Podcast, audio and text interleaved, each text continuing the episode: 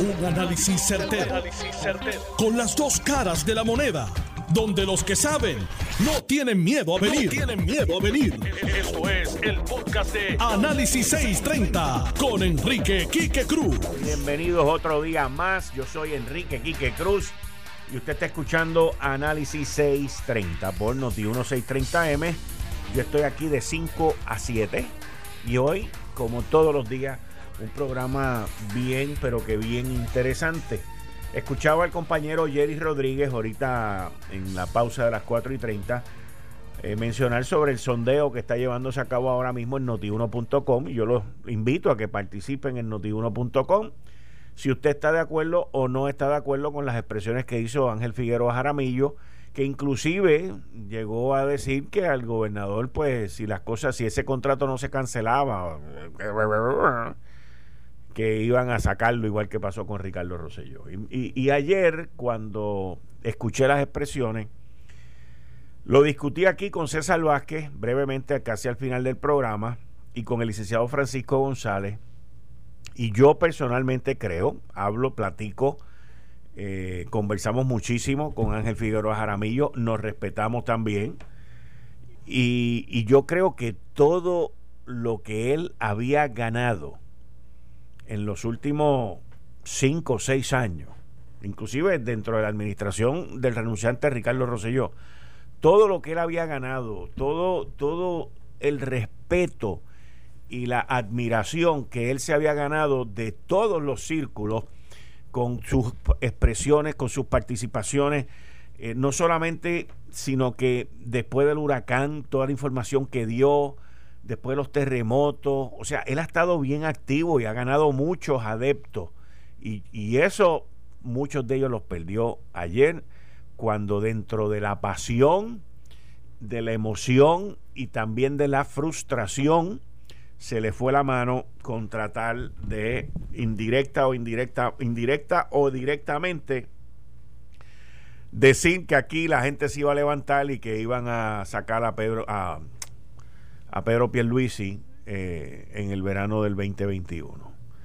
Y en mi opinión, vuelvo y repito, un error garrafal, eh, porque él sabe, Jaramillo sabe, que el hijo de la privatización tiene papás azules y tiene papás rojos. Y él sabe que esto donde nació fue en el Senado Popular con la privatización y las leyes que se llevaron a cabo en esa administración presidida por Eduardo Batia.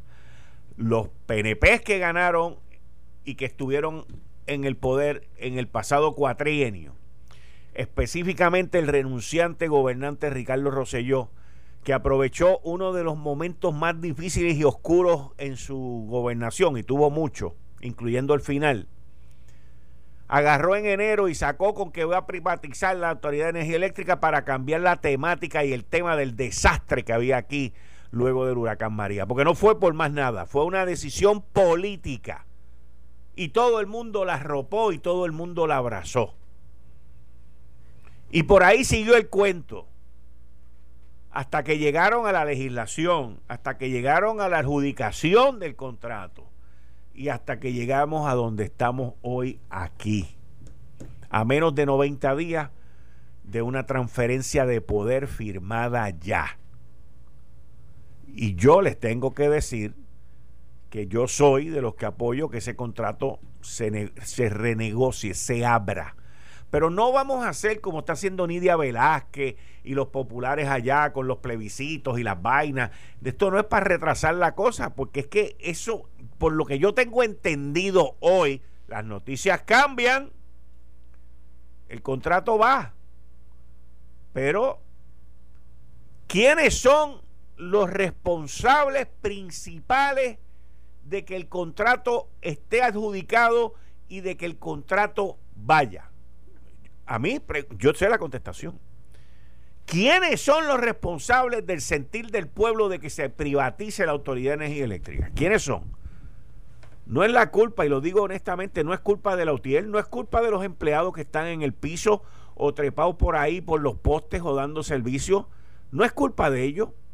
La razón principal de ese sentir y de ese deseo es por la gerencia inepta, popular y PNP que ha habido ahí. No es más nada. No es más nada. Es por el saqueo. Es por el pillaje. El pillaje que ha llegado a unos niveles donde ya muchos empleados son parte del pillaje. Han sido parte del pillaje y saben que con una privatización el pillaje se va a acabar. Principalmente aquellos gerenciales que hoy, hoy, hoy, cientos de gerenciales están trabajando desde sus casas y algunos de ellos cobrando overtime, como lo hicieron después del huracán María y como han abusado de esa compañía chupándose hasta la última onza de leche porque no les importa y saben que con otro tipo de gerencia la cosa va a cambiar. Y los que han sido directores en años recientes, en la administración pasada y en esta, y, lo, también Juan Alicea, ese no me puedo olvidar de él que vino y me mintió aquí en este programa. Y se le murieron cinco empleados durante su incumbencia algo completamente inaceptable. Los miembros de la Junta de Directores, otra bolsa de basura. Y toda esa gente son los que han destrozado el monopolio. Los políticos, pues obviamente se montaron en esa chorrera, hicieron lo que ellos querían hacer y la destruyeron también. Pero esa es la razón de lo que está pasando hoy. Y eso es lo que viene hoy. Porque la gerencia que está hoy allí como ustedes lo escucharon ayer en este programa y como lo dice mi columna hoy en el periódico El Nuevo Día. No se leyeron el contrato, señores, no les importó el contrato y no han hecho nada para lograr una integración pacífica. Pacífica. El patrono, el patrono es la Autoridad de Energía Eléctrica. Y la, y la gerencia de la Autoridad de Energía Eléctrica se reporta a la Junta de Gobierno. Con todos juntos en un escritorio los puede triturar y no sale uno bueno. Y ustedes quieren que saquemos aquel para meter al otro. Si lo que está no sirve. Si los que han estado ahí a través de los últimos 10 y 20 años, lo que han hecho ha sido destruirla, quebrarla, un monopolio donde su mayor activo son el más de un millón de clientes que se chupan esa electricidad, prenden aire acondicionado todos los días y gastan luz en bruto. Y no lo supieron manejar. Y ahí los tienen. Ahí los tienen. Ahí los tienen. Bueno, ese no era el tema, pero terminó siendo el tema.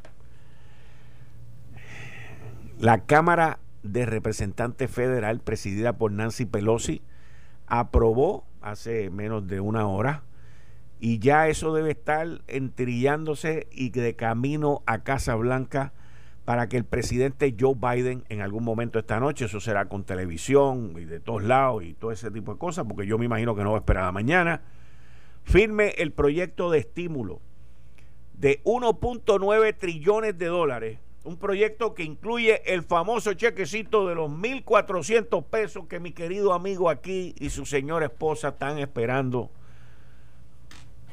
para poder ir a conseguir unas galletitas bimbo de vainilla. Tan pronto lleguen los 2.800 pesos eso.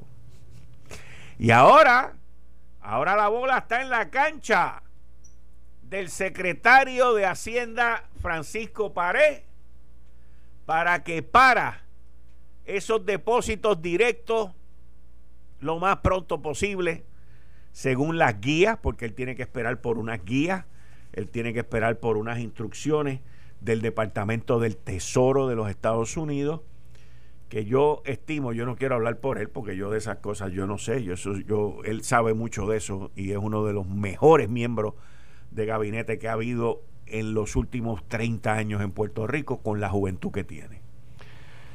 Pero yo me imagino que él estará ya fajado desde hace tiempo con todos los sistemas preparados para que esos chavos lleguen lo más pronto posible y no se retrasen esos depósitos. Pero miren, miren, miren cómo son las cosas. Hoy, miércoles, el economista Antonio Rosado no está, pero mañana quiero hablar con él, porque eh, se están dando dos fenómenos. Se están dando dos fenómenos muy interesantes que puede que choquen y que creen una situación distinta en la economía de nosotros y de los Estados Unidos, principalmente. Este estímulo, cuando se legisla ahora mismo y se aprueba y se firma hoy, hay unas fuerzas que tienen que ver con la vacunación que van a las millas, van más rápido que los chavos le van a llegar a usted y que esas fuerzas están llevando los números de contagio están llevando los números de hospitalizaciones, de muertes, hacia abajo, pero que se las pelan. Y esa fuerza, a la misma vez, va a ir provocando una apertura y una normalidad de nuestras vidas. El doctor Fauci, que es el, el gurú de todo esto, en el CDC, en el Centro de Detección de Enfermedades Infecciosas, ha dicho que él entiende que que como tarde, como tarde para septiembre, ya vamos a estar a la normalidad, inclusive sin mascarilla. Pero ¿qué pasa? Que aquí han pagado, aquí esa ley que acaban de aprobar ahora, pone lo del desempleo, 300 dólares adicionales hasta el 6 de septiembre. Yo personalmente entiendo que esto se va a aligerar más, porque por otro lado vi unos estimados de que ya para mediados y finales de abril, de abril, van a haber vacunas en bruto. El presidente acaba de anunciar hoy que han puesto una orden de 100 millones más. Estamos hablando de que la nación norteamericana va a tener como 600, 700 millones de dosis. Y la de Johnson Johnson es una sola. Y ya al día de hoy, según lo que vi en el New York Times, ya llegaban a más de 60 millones que habían sido de dosis o gente que había sido vacunada. Esto va al trote. Hoy estaban vacunando en Culebra y por lo que escuché han vacunado sobre el 80 y pico por ciento de la población de Culebra. Muy bien a los culebrenses, los felicito por ser proactivos y regulares en esto. Sin embargo, en Vieques Mucha gente prefirió ir allí a jorobar la pita y a quejarse por las lanchas en vez de vacunarse. Y envía que solamente se ha vacunado el 60 y pico por ciento de la población. Y envía que según lo que tengo entendido van a vacunar hasta el viernes. Pero hoy había que ir a protestar. Sin embargo, los culebrenses, tranquilos, van allí, se vacunan. Eso significa, mis queridas amigas, amigos, estamos en marzo. ¿Por qué usted cree que están vacunando a esa gente? Vamos a ver. Vamos a ver. ¿Por qué tú crees que están vacunando así tan activamente a los de Vieques y Culebra? Porque por ahí viene Semana Santa. Por ahí viene Semana Santa. ¿Ok? Y por ahí viene el turismo. Por ahí viene la gente a montarse en la lancha para ir para allá, para ir para la playa. Y ya esta semana ya va a estar aquello allí inundado de viequenses, este, si dejan de protestar tanto, eh, que van a estar vacunados y llegan al 80% entre jueves y viernes. Hoy vacunaron a 600 y pico. Y, lo, y ya Culebra está al otro lado. Y cuando venga Semana Santa, a fin de este mes, la gente, en vez de ir para la iglesia, que es lo que se supone que sea Semana Santa, pues se van a ir para allá. Y los viequenses y los culebrenses van a estar protegidos y para aquí les auguro desde ya, los hoteles van a estar llenos, llenos van a estar los hoteles. Y aquellas aves de mal agüero que decían, y que todavía al principio de esta administración hubo dos o tres que lo repitieron, que el turismo no se iba a recuperar hasta el 2023. Yo lo dije, lo recalqué y volví y lo decía. Esto viene antes, esto viene antes, esto viene antes. Ahí está, señores. Ahí está, yo no tengo consultores pagos a miles de pesos para que me digan que las cosas van a suceder de aquí a dos años. La experiencia y el conocimiento sirve de algo. Y esto lo vamos a ir viendo que se va a ir y de momento va a coger un giro y va a coger una velocidad, pero es porque somos parte de los Estados Unidos, porque hoy, hoy en España, un país mucho más rico que nosotros, hoy dieron 13 mil y pico de positivos. España hoy vuelve con otro problema. Están cerrando las comunidades autónomas cuando venga Semana Santa porque no quieren que la gente se mezcle. Ahí tienen, con los chavistas, con los comunistas que están en el gobierno de España. Igualito que en Venezuela. Desastroso lo que está pasando en Venezuela con el COVID.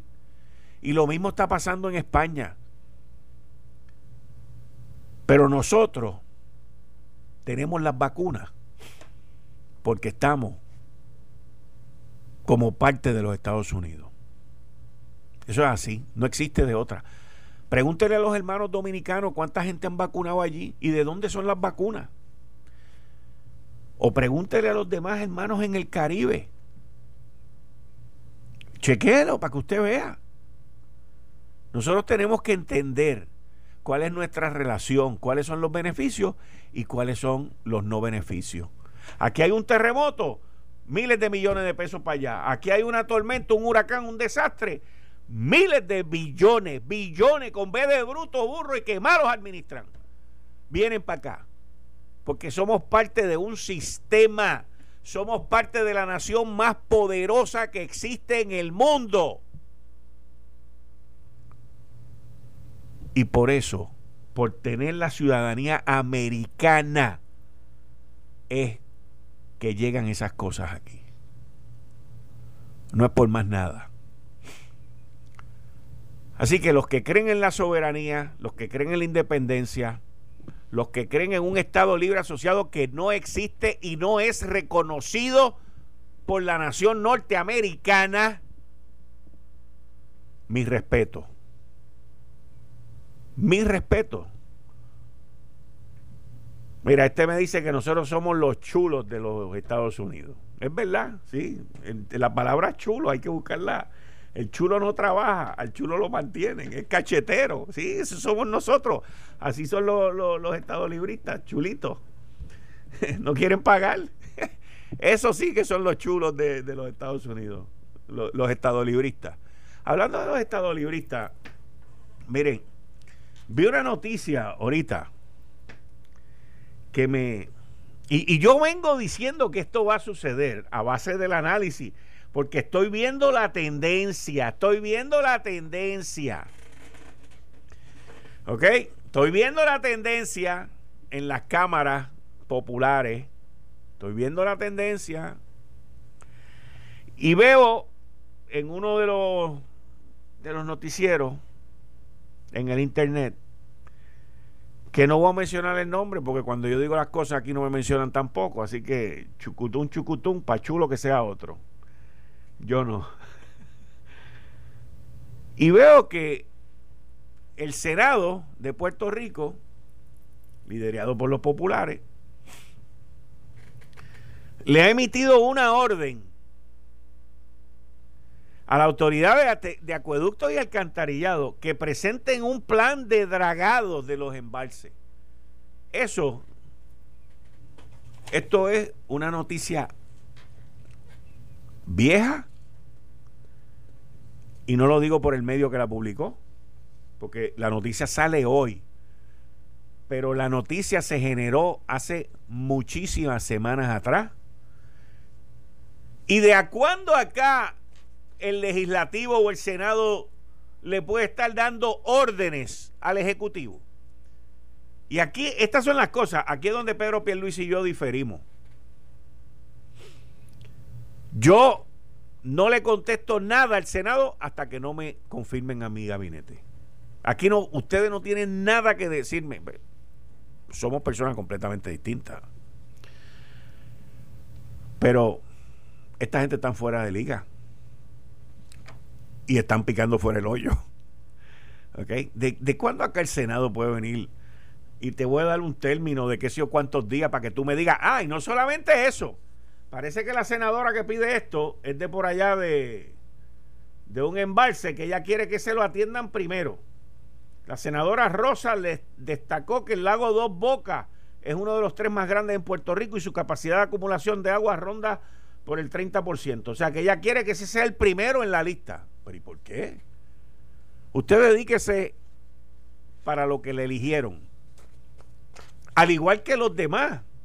Ahora mismo en la Cámara de Representantes, los dos representantes del Movimiento Victoria Ciudadana quieren convertir, porque ya en las Cortes no pueden, en ningún sitio pueden, pero ahora ellos quieren que se haga una investigación, que se coja dinero público, el dinero del Estado, para beneficio del Movimiento Victoria Ciudadana.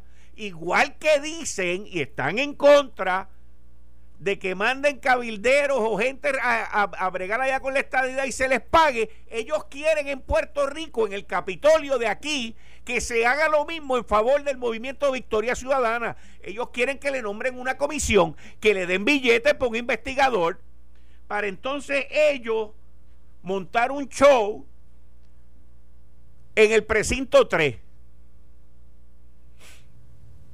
Y ahí es donde las cosas no son iguales. Queremos ser iguales, pero no somos iguales. Mira qué cosa, mira qué cosa más linda. Critico a los estadistas, pero quiero hacer lo mismo aquí, porque es lo mismo, es exactamente lo mismo. Y si Tatito y los populares se rinden ante esto porque creen que van a jorobar a Juan Oscar Morales o al PNP, les tengo una sorpresa. Les tengo una sorpresa. Los populares nunca más van a ganar el precinto 3. Nunca más lo van a ganar. Nunca más lo van a ganar. ¿Por qué quieren hacer este embeleco?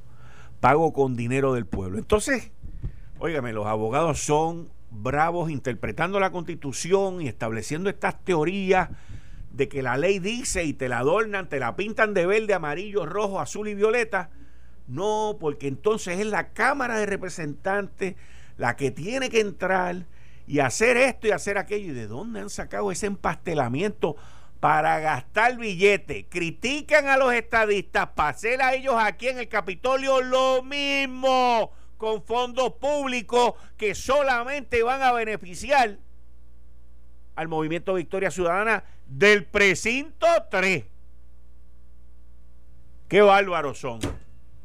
Qué bárbaros son. Eh, estás escuchando el podcast de Noti1. Análisis 630 con Enrique Quique Cruz. Tú estás escuchando Análisis 630. Yo soy Enrique Quique Cruz y estoy aquí de lunes a viernes de 5 a 7. Miren, como todos los miércoles, con la licenciada Zoe Lavoy. Zoe, bienvenida, ¿cómo estás? Muy bien, muy bien, Quique. Saludos a ti, saludos a los compañeros y compañeras allá en Noti1 y obviamente a ese público que te escucha. Oye, quiero comenzar a hablar contigo de dos temas que tienen que ver con representación, representatividad, eh, y tienen que ver con, con Washington y la Junta de Supervisión Fiscal. La Junta se negó a dar los 6.6 millones de dólares y para la elección especial que necesita la Comisión Estatal de Elecciones y a la misma vez, por otro lado, eh, la candidata del movimiento Victoria Ciudadana, Sayira Jordán, que estaba tratando de brincar el barco, abandona la carrera. ¿Por cuál de los dos tú quieres empezar? Pues mira, que, como bien dices, están los dos relacionados. Se tratan de, de verdad del derecho que tenemos a ser representados. Pero déjame comenzar con esto de la Junta de Supervisión Fiscal, porque yo creo que es importante que la gente que nos está escuchando sepa que no era dinero adicional al que estaba incluido en el presupuesto que se estaba solicitando para llevar a cabo esta elección, esta elección especial en mayo. Era una reprogramación. Tú tienes un presupuesto, el presupuesto tiene unas partidas y entonces, por ejemplo, de mi presupuesto que son 100 dólares, pues 5 dólares le, se lo pongo para pagar nómina, 10 dólares se lo pongo para, para, hacer mejoras a la a, ¿verdad? los edificios de la agencia, etcétera. Y lo que se había hecho aquí era que OGP le había enviado una carta a la Junta de Supervisión Fiscal porque desde que tenemos promesa y desde que está la Junta, todo cambio en el presupuesto, aumento reducción o cambio de partida hay que pasarlo a través de la Junta. Pues OGP, la Oficina de Gerencia y Presupuesto, le había enviado una solicitud a la Junta para que le autorizara sacar dinero de X partida para utilizarlo en esa elección de mayo. O sea, que no era pidiendo dinero adicional, era diciéndole, no lo voy a usar en esto que estaba para lo que estaba destinado, porque lo ahorré, porque no lo, no lo necesito ahí, déjame pasarlo a esta otra partida, que es la partida de, la elección. Así que aclarando que no es una solicitud de dinero adicional, sino de una reprogramación de fondo. Lo que, y para mí fue sorpresa, lo que ayer sale es una carta de la directora ejecutiva, Natalia Yaresco, que tú sabes que contigo, hablando contigo en varias ocasiones, te he dicho que para mí eh, yo le tengo mucho respeto, la experiencia con, la, mi experiencia con ella es muy buena, pero aún habiendo dicho eso, la carta de ella de anoche con relación a este asunto me sorprende por, ella dice en la carta, que ella no puede autorizar la reprogramación de los 6.5 millones de dólares por dos razones principales. La primera es porque había recibido una carta del presidente de la Cámara, Tatito Hernández, donde le notifica que el Ejecutivo nunca le notificó de la solicitud de autorización de esa reprogramación de dinero. Y lo segundo que le dice es que el representante le dice en la carta que ellos están trabajando en una medida legislativa para derogar la ley que establece esta elección especial en mayo. Yo cuando te digo que, y le digo a los que nos están escuchando, que me sorprendió la carta de ella, es porque cuando tú miras la sección 204C, que es la que a la que hace referencia Tatito Hernández en su carta, cuando tú vas a promesa y buscas esa sección, esa sección no dice, no dice que el Ejecutivo tiene que pedirle permiso al Legislativo para hacer una reprogramación de fondos. Lo que dice es que si el Ejecutivo es, dice, es the governor, si el Ejecutivo, si el gobierno, si el gobernador le, le envía una solicitud de reprogramación a la legislatura, entonces eso hay que discutirlo con la Junta y nadie puede hacer absolutamente gestión alguna hasta que la Junta decida. En términos generales, ¿verdad? No lo voy a leer, no lo voy a, explicar palabra por palabra, pero eso es lo que dice en términos generales. Pero en esa sección en ningún lugar exige que haya que solicitar la, autorización a la legislatura. Eso por un lado. Por el otro lado, yo recuerdo, Quique, y tú y yo también lo hemos hablado con tu público, cuando yo estaba en el Senado que solicité dinero para atender el asunto injusto contra las víctimas de delitos sexuales. De las, de las miles de pruebas que hay en, en el negociado de ciencia forense, que tú necesitabas 3.2 millones de dólares y los conseguiste.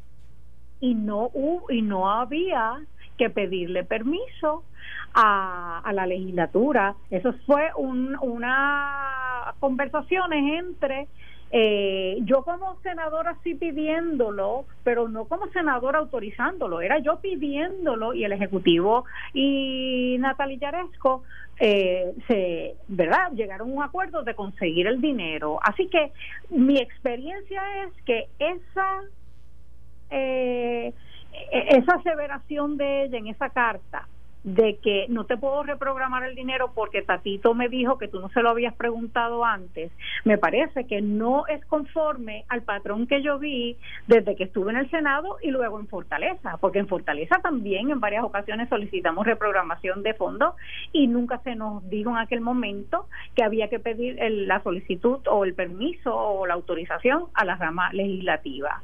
Y lo tercero que tengo que comentar es que aquí hay secciones que se pudieran estar encontrando porque La reprogramación de este dinero tiene que ver directamente con el asunto del estatus. Y la sección 402 de promesa dice claramente que la Junta de Supervisión Fiscal no puede intervenir con los asuntos del estatus eh, político de Puerto Rico. Yo no entiendo por qué la carta de Tatito Hernández provoca la negativa de parte de la Junta. Yo no estoy diciendo que la Junta tenía que haber dicho sí, sí, te lo te voy a autorizar la reprogramación, porque muy bien pudieron haber dicho que no, pero no por las razones que están esbozando en, en la carta Natalia, Yaresco, sino quizás porque entendía que no se podía, porque se necesitaba usar ese dinero en otra cosa, no sé, las razones que ellos entendían pero me parece que las razones utilizadas no son correctas en derecho y tampoco reflejan el patrón que, ¿verdad? Que yo personalmente conocí cuando estaba, ya te digo, tanto en Senado como en luego en Fortaleza. Así que no entiendo por qué la negativa cuando son esas las justificaciones. Si fueran otras, pues entonces sería algo diferente. Y yo tampoco estoy diciendo que había que mover el dinero. Yo creo que esa, esa decisión se debe, se debe tomar eh, entre las partes interesadas. Pero creo que la carta adolece de justificaciones válidas para negar la reprogramación. Y yo creo, al fin y al cabo, Quique, si nos ponemos a mirar eh, todo esto, lo que está pasando, el presidente de la Comisión Estatal de Elecciones, si yo recuerdo correctamente, le había advertido que para él era una fecha límite, el 12 de marzo, porque si él no firmaba el contrato con la compañía encargada del escrutinio electrónico el 12 de marzo, si no lo firmaba esa fecha, entonces no iba a poder haber escrutinio eh, electrónico para esa eh, elección especial. La ley establece que estas elecciones especiales se van a llevar a cabo utilizando el, verdad eh, el, escrutinio electrónico. Si no puedes firmar y no lo puede hacer, yo no sé si tú puedes entonces llevar a cabo la votación o la elección sin cumplir con lo que dice la ley, porque la ley no dice eh, podrá ser el, escrutinio electrónico o cualquier otro método. Dice el escrutinio electrónico a base de mi mejor recuerdo cuando miré la ley. Así que cuidado con si no se puede firmar ese contrato para el 12 de marzo, si se puede en efecto llevar a cabo la elección, porque no sé si le estaríamos llevando en contra de lo que dice la ley. Pero además de eso, está el, el segundo eh, argumento de Tatito en la carta en la carta. Nosotros estamos trabajando en una legislación que va a derogar esa ley. Ya la Cámara de Representantes aprobó un proyecto de ley para derogar la ley que permite o que mandata esta elección especial en mayo. Si Tatito y la gente que le interesa eh, que esta elección no se ve, aun cuando sabemos que esta elección representa respetar el mandato del pueblo puertorriqueño, del 52.5% de los que fuimos a votar, que dijimos sí queremos ser Estado.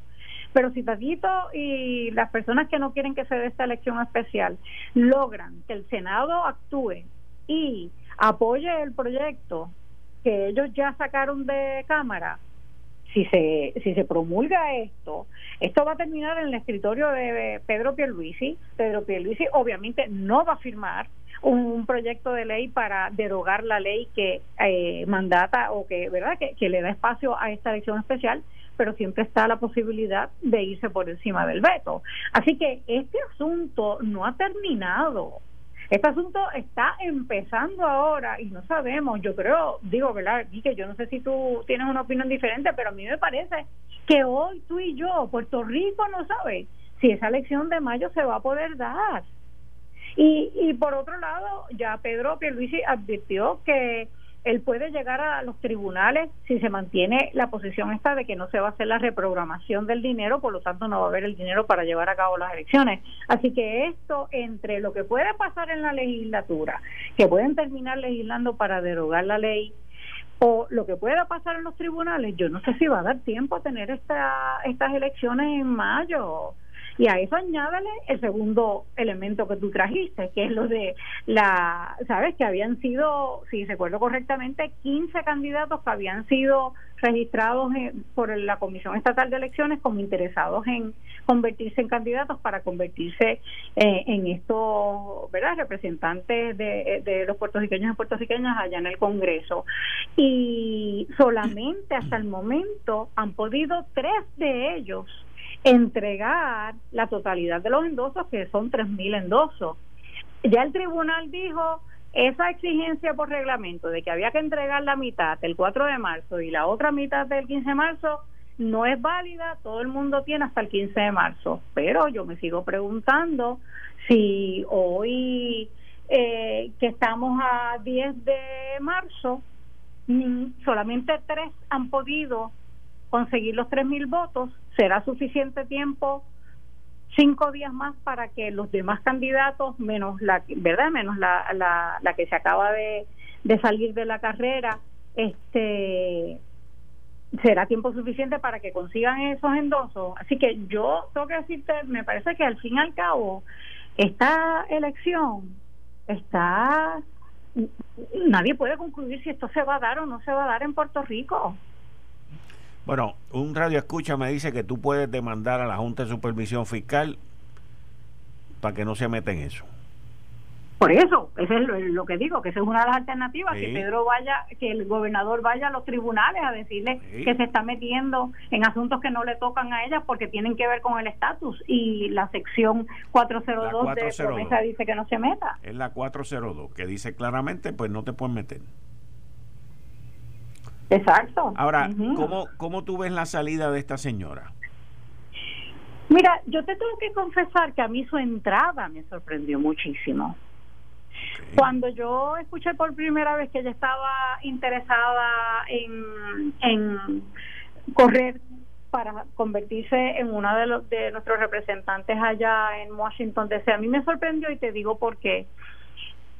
Primero, yo te confieso que al principio que ella comenzó, se comenzó a escuchar su nombre como candidata, compañera de papeleta eh, de la candidata a gobernadora por el Movimiento, Victoria, Ciudadana. Exacto, cuando ella empezó, yo te confieso, y así lo dije en un programa, que es alegadamente estadista cuando estaba hablando de ella. Y ella verdad me escribió y me escribieron me escribieron varias personas diciendo que ella siempre ha sido estadista.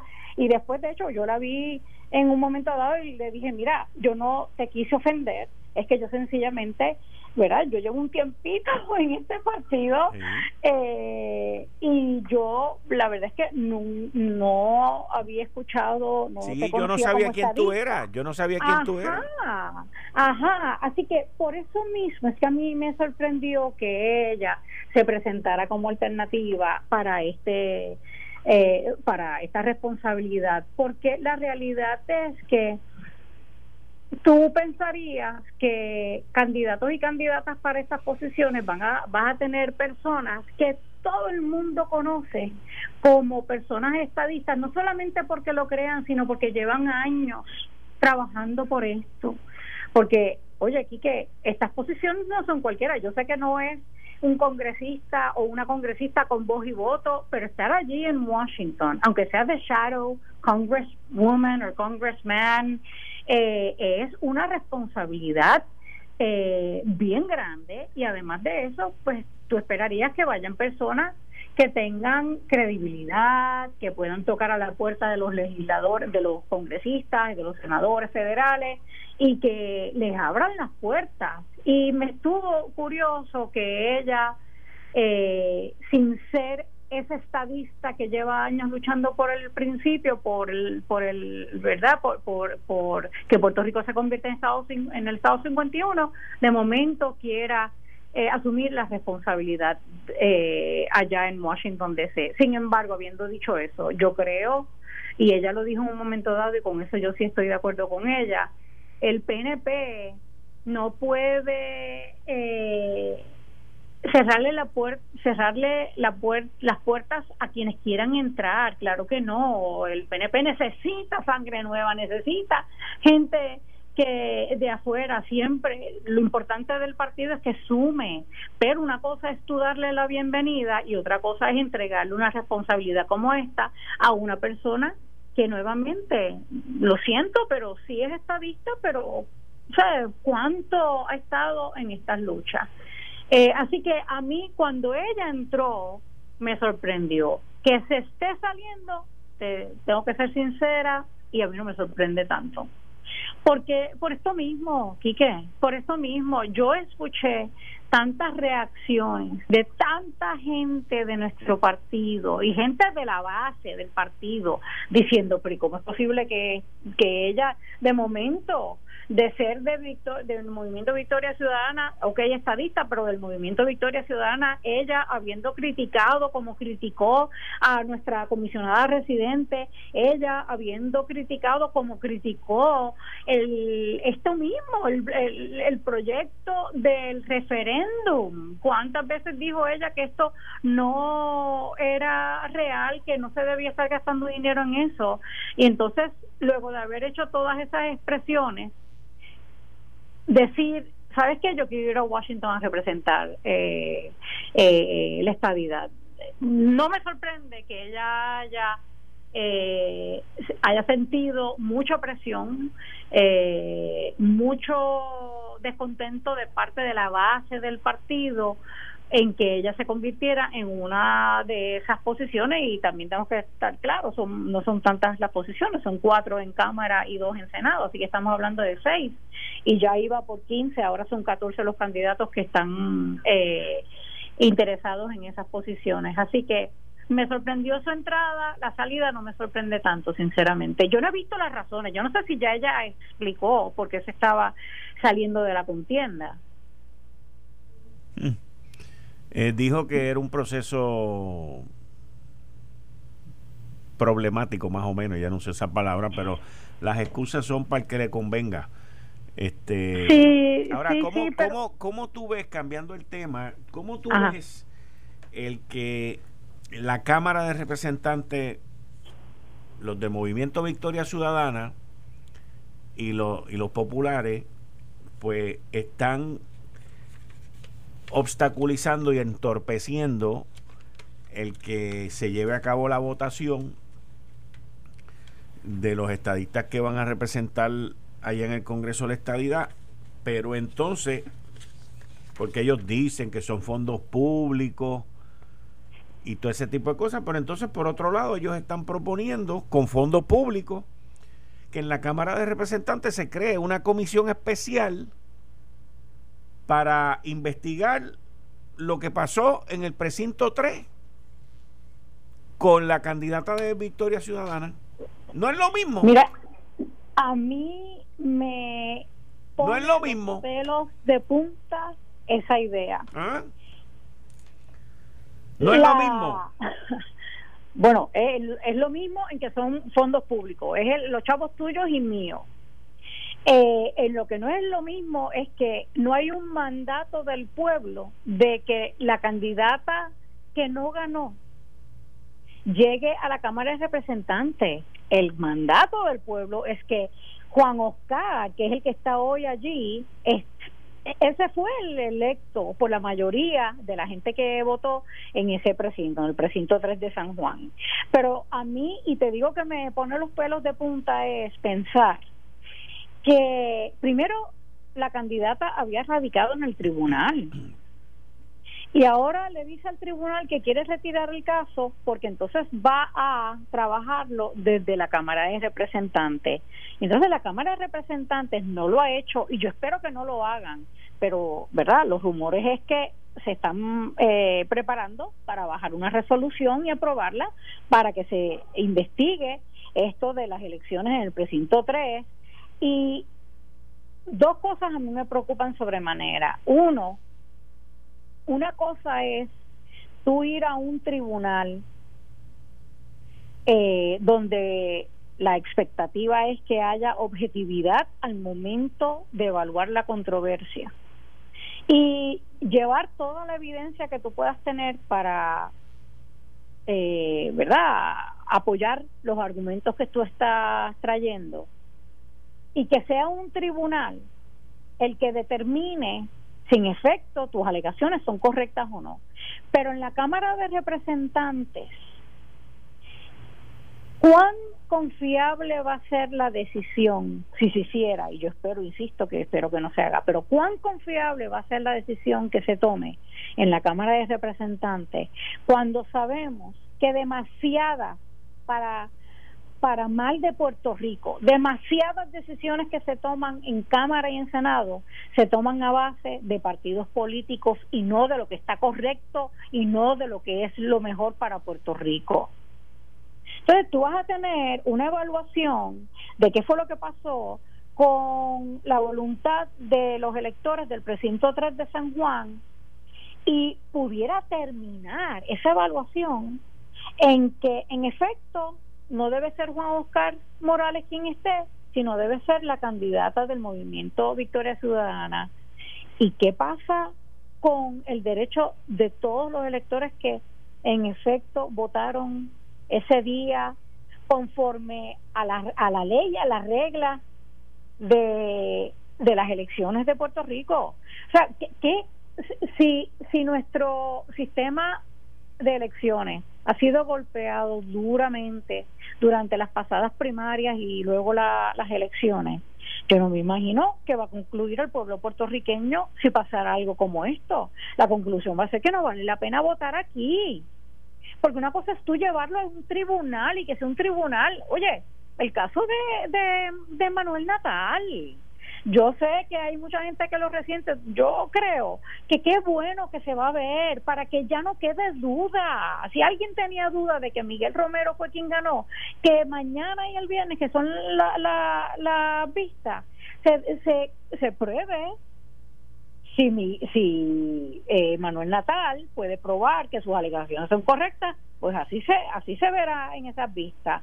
Pero todo el mundo con la expectativa de que la decisión del tribunal sea una objetiva y buscando la justicia. Podemos tener esa misma expectativa con una investigación dentro de la Cámara de Representantes. No sé. Yo creo que le va a hacer un mal no solamente estoy hablando de los individuos, no estoy hablando solamente de ella y de Juan Oscar, estoy hablando del impacto en la credibilidad de nuestro pueblo. Es la doble vara. Elecciones. Es la doble vara. Sí. La doble vara. Ellos quieren coger fondos públicos para hacer una investigación de su precinto y de su partido y de su candidata. Y entonces, otra vez, una investigación cuán objetiva, cuán con la meta de encontrar la verdad, no sé. Y yo, yo déjame decirte para que conste en récord, yo conozco a muchos de los legisladores, muchos de los representantes, creo en que son personas en efecto comprometidas con Puerto Rico, pero no es un lugar suficientemente objetivo, la Cámara de Representantes o el Senado suficientemente objetivo como para tomar una decisión sobre quién ganó o no una elección. Y entonces a eso añádele, y, y, esto me corrige si estoy en lo equivocado, pero yo, en, eh, si estoy equivocada, pero escuché que ellos harían todo en esa comisión, desde contar papeletas, leer actas, eso lo hace la Comisión Estatal de. Correcto. Esto fue el, podcast de Notiuno. Análisis 630 con Enrique Quique Cruz. Dale play a tu podcast favorito a través de Apple Podcasts, Spotify, Google Podcasts, Stitcher y notiuno.com.